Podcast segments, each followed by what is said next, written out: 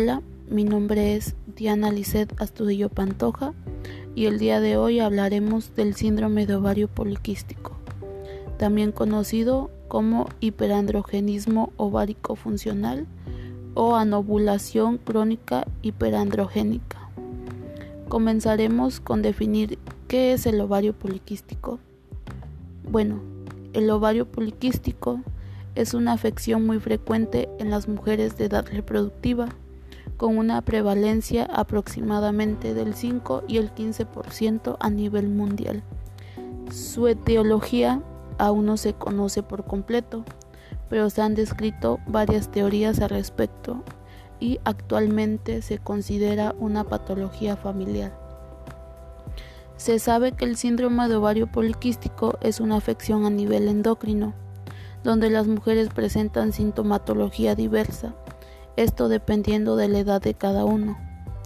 Entre sus principales síntomas podemos encontrar ausencia de la menstruación, menstruación anormal, menstruación intensa, menstruación irregular, sangrado entre periodos, aumento de peso, ya sea obesidad o sobrepeso, acné o piel grasa, infertilidad, características masculinas, depresión, pérdida del cabello, insultismo, que es el exceso de vello, resistencia a la insulina o diabetes, hipertensión, entre otras.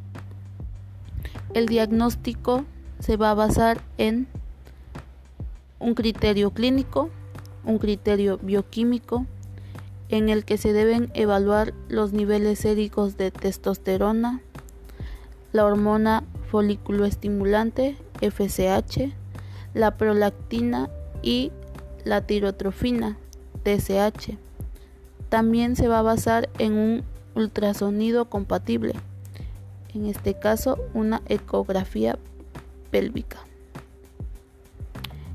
En este síndrome el tratamiento va a estar orientado a corregir el hiperandrogenismo, los trastornos menstruales, las alteraciones metabólicas, la ovulación en caso de que las mujeres deseen un embarazo. Este incluye pastillas anticonceptivas para la regulación de la menstruación, metformina para prevenir la diabetes, estaminas para controlar los niveles elevados de colesterol, hormonas para aumentar la fertilidad y procedimientos para eliminar el exceso de vello. Por ser una disfunción endocrinometabólica crónica, dudosamente su curación va a poder ser una curación espontánea.